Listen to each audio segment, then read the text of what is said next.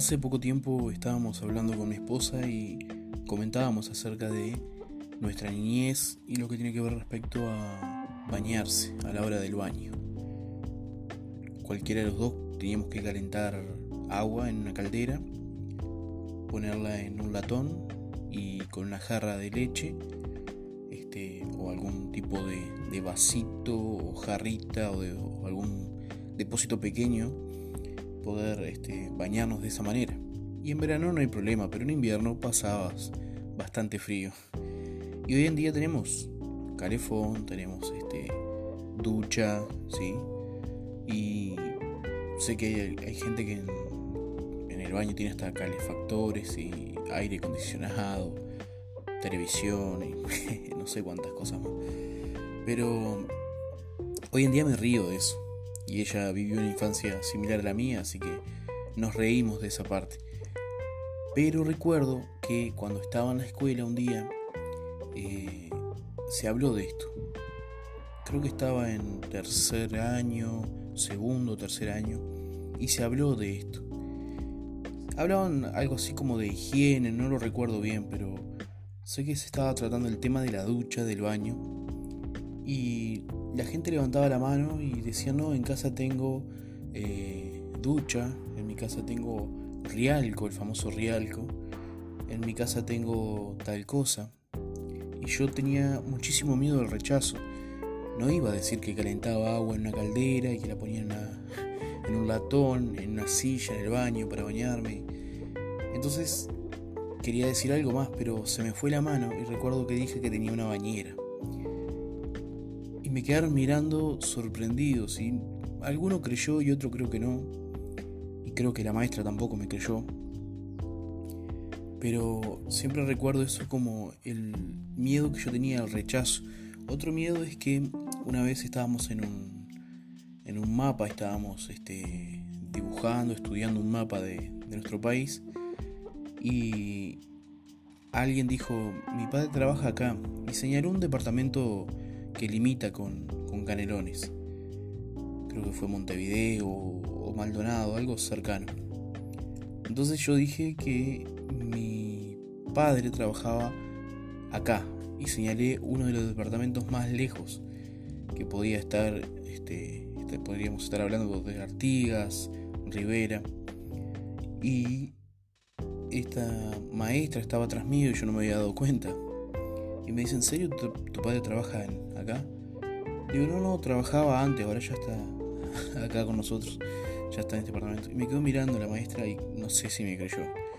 Pero no era mi intención mentir y yo nunca fui un niño mentiroso.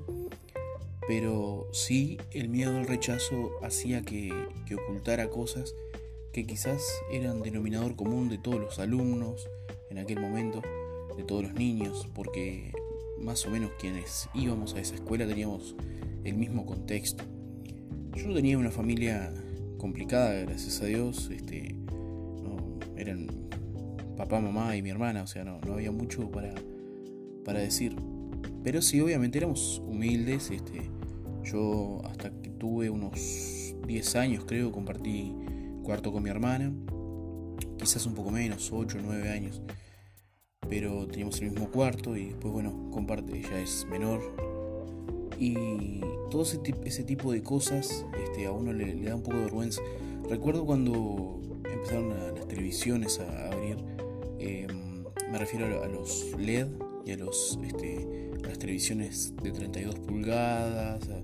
bueno, en casa seguíamos teniendo una televisión de 21 con la parte de atrás bastante extensa, bastante grande, las televisiones clásicas y comunes, a color, no vayan a pensar que todavía teníamos blanco y negro, pero era a color, eh, se estaba viendo bien, se veía bien, no estaba funcionando, y cuando naces en un contexto de este tipo, eh, entendés que mientras algo funcione no hay necesidad de cambiarlo. Entonces no teníamos plasma y no teníamos este, Smart TV y todo lo que hoy quizás podemos tener o podemos alcanzar o uno puede ponerse en cierto crédito y comprar. Recuerdo que estaba en primero de liceo y unos compañeros vinieron a, casa a hacer una tarea, que era un milagro porque yo para sociabilizar siempre fui complicado, siempre fui de los que preferían em, trabajar solo, hacer las tareas solos. Si era una maqueta, me encantaba y la hacía solo. Siempre me ha costado muchísimo trabajo trabajar en equipo. Pero recuerdo que vinieron y, ahí en el comedor estaba esa tele de, creo que era de 21 pulgadas, si no mal recuerdo. Y me acuerdo la mirada de, de mis compañeros hacia la tele y la incomodidad que eso generó en el momento. Nunca me dijeron nada, pero yo sentí y noté en el aire esa incomodidad y nuevamente volvió el miedo al rechazo. Ahora bien, eso quizás es más cuando sos niño, cuando sos adolescente, pero si uno no corta con esto, si uno no, toma una identidad, no empieza a tomar una identidad con los años, siempre vamos a tener miedo al rechazo. Eh, siempre, a ver, vamos a aclarar esto. El miedo al rechazo siempre va a estar. Es una, es una alerta que nuestro cuerpo nos da, que nuestra mente nos da. El tema es que el miedo al rechazo te haga mentir o que te haga cambiar la realidad que te haga funcionar de una manera que no es correcta. Ese es el verdadero problema al rechazo o al miedo al rechazo. Pero ¿cómo vencemos este miedo o cómo controlamos de alguna manera este miedo al rechazo? Y bueno, una de las cosas es saber que lo que hoy tenés es lo que pudiste alcanzar hablando de la parte económica, la parte material, lo que hoy tenés es lo que pudiste comprar, lo que pudiste conseguir, lo, que tus padres te pudieron dar. Y tenés que valorar eso, tenés que valorar lo que hoy tenés.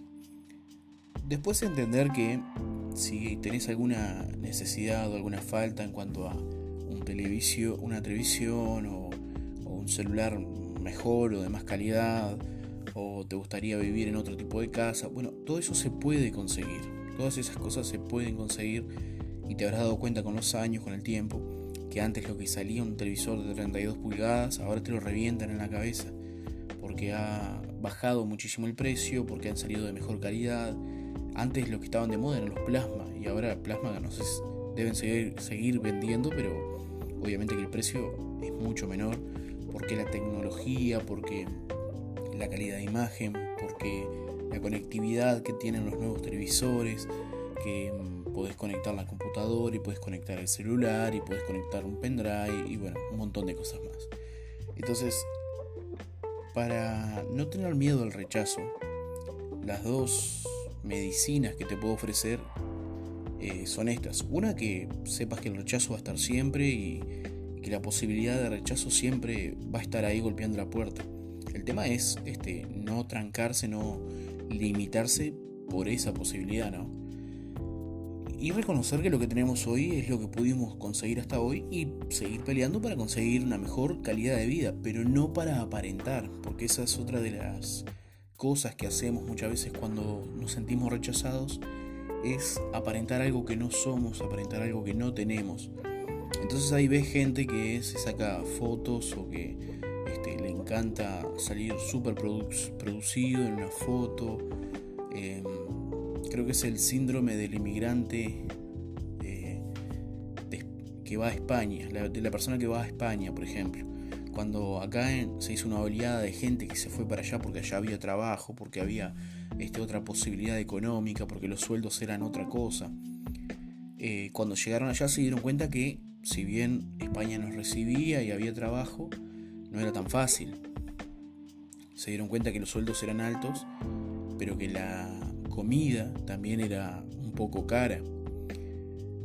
Entonces mucha gente no quería quebrar el orgullo y decir, eh, pa, me equivoqué, tengo que volver. Muchos consiguieron trabajo y muchos les fue bien y hasta el día de hoy están viviendo allá o han vuelto y han podido ayudar a la familia, eso ni que hablar.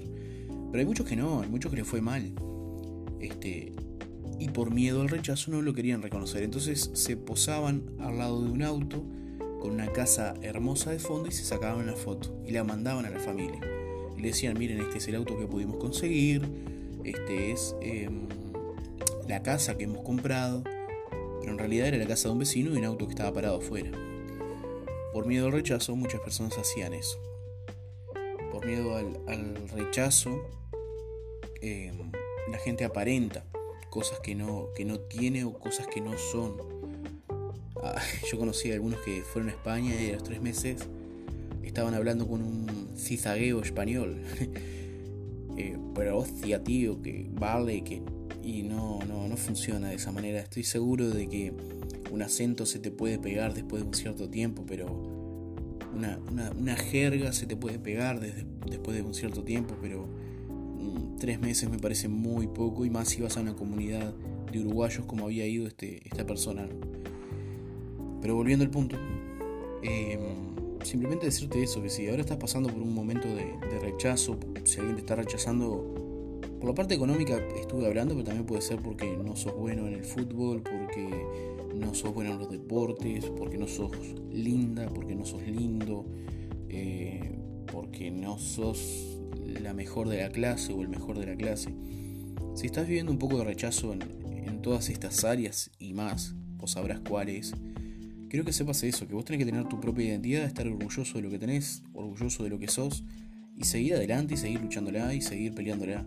Que no, no, el consejo es que no permitas que el rechazo te limite, te tranque y no te, no te eh, posibilite de conseguir aquello que te mereces.